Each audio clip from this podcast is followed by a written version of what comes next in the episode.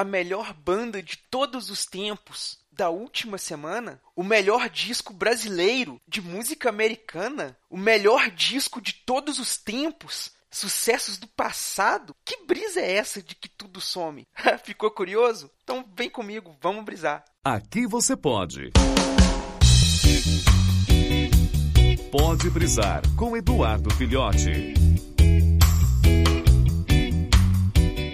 Pessoal, já dizia a música lá dos saudosos Titãs, um dos nomes mais influentes da música nacional brasileira, um dos grandes ícones do rock nacional, na sua música A Melhor Banda de Todos os Tempos da Última Semana, uma crítica sobre esses fenômenos que aparecem, duram aí cerca de um sucesso ou um pequeno período de tempo e desaparecem. Vocês já notaram aí quantas canções, quantos artistas de repente explodem como se fossem a coisa mais fantástica que surgiu até então e de repente desaparecem totalmente no limbo? Por exemplo, no carnaval do ano passado, todo mundo ouviu a metralhadora tra tra tra tra tra tra tra tra tra tra tra pra tudo quanto é canto. Hoje, quem que lembra o nome da pessoa que cantou essa música? Aliás, quem que lembra o nome da música? Eu só lembro que tinha o tra tra tra tra tra tra tra. Outro exemplo aí, a gente tem lá aqueles artistas que chegam,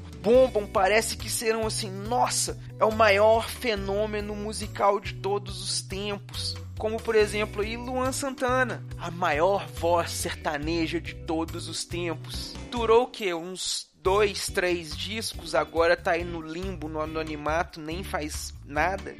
Tem aquelas pessoas virais, aquelas coisas que aparecem também, como por exemplo, tá tranquilo, tá favorável. Um monte de artista fazendo e cantando, Ronaldinho, Lucas Luco, não sei o que, aquele monte de coisa e o cara desapareceu. Simples assim. E a gente não vê isso só com música, a gente vê isso com outras coisas também. Por exemplo, tecnologia. A gente teve aí um ano atrás Pokémon Go. Ah, cara, o fenômeno, o maior aplicativo de todos os tempos. Todo mundo, em todo lugar, queria caçar Pokémon, jogar Pokémon, procurar Pokémon, aquela febre, recordes de downloads. Em menos de um ano, ninguém nem lembra que esse aplicativo existe. É uma coisa totalmente ultrapassada. A gente vê muito disso acontecendo. Por que será que hoje as coisas têm essa dificuldade de se manter? A gente tem alguns artistas aí, é, por exemplo, é, os grandes ícones da música clássica, como Vivaldi, Mozart, Beethoven.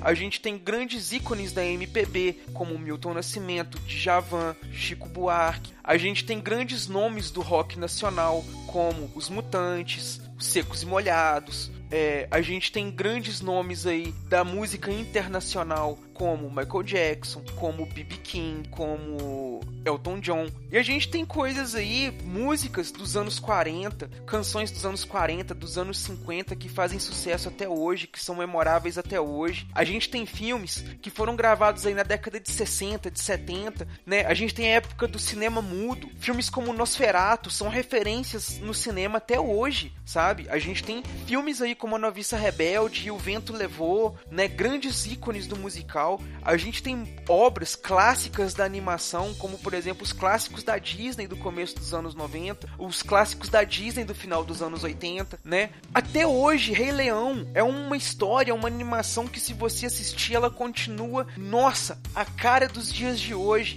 Em compensação, a gente tem algumas animações aí que bombaram algumas coisas, filmes, por exemplo, como Avatar, que foi avassalador, foi muito comentada, maior revolução no cinema, em questão de gráficos e tudo mais, em questão de, de, de efeitos especiais. Hoje é um filme normal. Se você assistir nos dias de hoje, é um filme totalmente comum, não tem emoção nenhuma. Não é, por exemplo, uma coisa como Matrix, dos irmãos Wachowski, da, até então os irmãos Wachowski, que mesmo que você assista hoje, que você pense, nossa, o efeito é um pouco batido, o filme continua revolucionário com a sua trama. A gente vê, por exemplo, grandes nomes do pensamento humano que são de antes de Cristo, de 400, 500 antes de Cristo, como Pitágoras, Tales de Mileto, Platão, Aristóteles. A gente tem pensadores, a Bíblia é influente, é importante até os dias de hoje. Então, muitas obras, muitas coisas, elas duram, elas são atemporais, elas têm a sua marca na humanidade, enquanto outras coisas simplesmente aparecem, fazem um sucesso ali e rapidinho caem no esquecimento do limbo. É a famosa modinha, né? Então essas, a, a, a,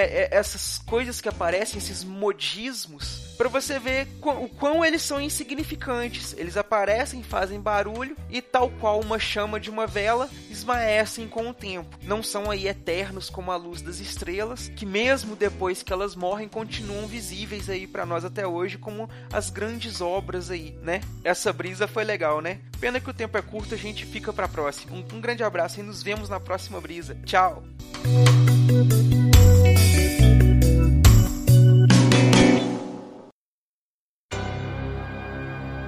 Esse podcast é editado e oferecido por MachineCast